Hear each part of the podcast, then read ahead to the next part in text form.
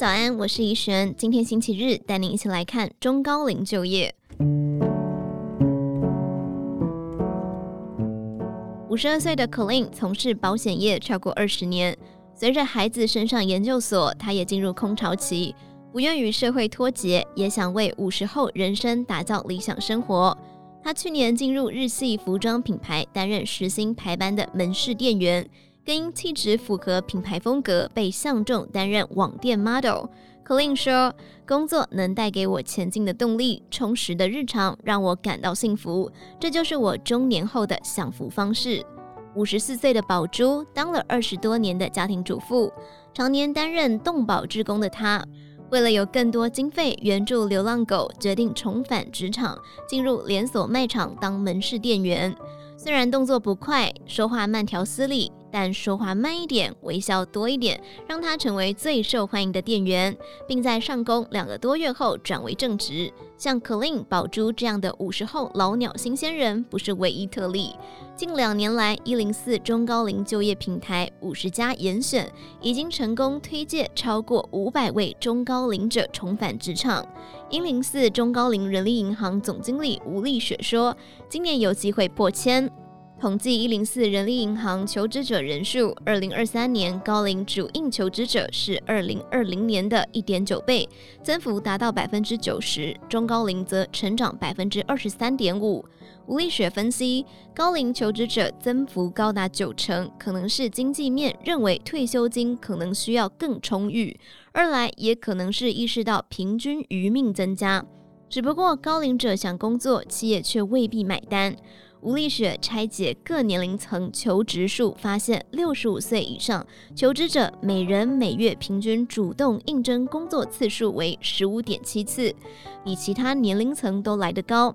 因为多数企业如果能选年轻人，根本就不看高龄的履历表。事实上，大约四十五岁就被盖牌了。根据一零四人力银行调查，台湾企业觉得中高龄不好用，来自五大主因。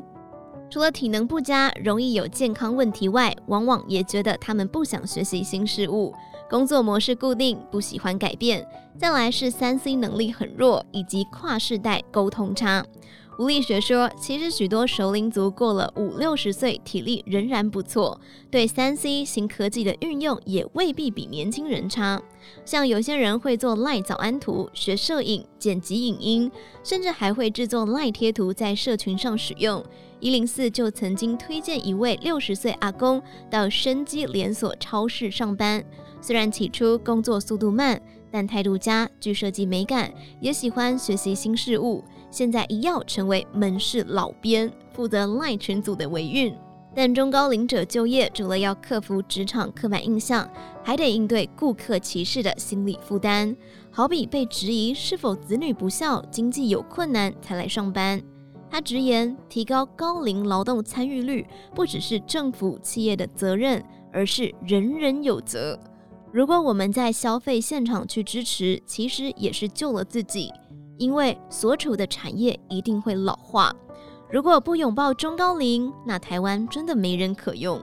至于想回归职场的中高龄者，吴丽雪建议可以从四个方法着手：第一，规律运动，维持良好体能，也可以健康慢老；第二，保持好奇心，不要认为学新东西麻烦；第三，每到一间新公司，都要保持归零的心态，先了解企业的工作规范与习惯。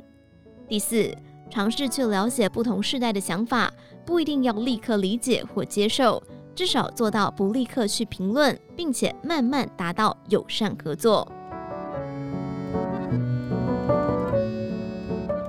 以上内容出自于《金周刊》网站，详细内容欢迎参考资讯栏下方的文章连结。最后，祝您有个美好的一天，我们明天再见。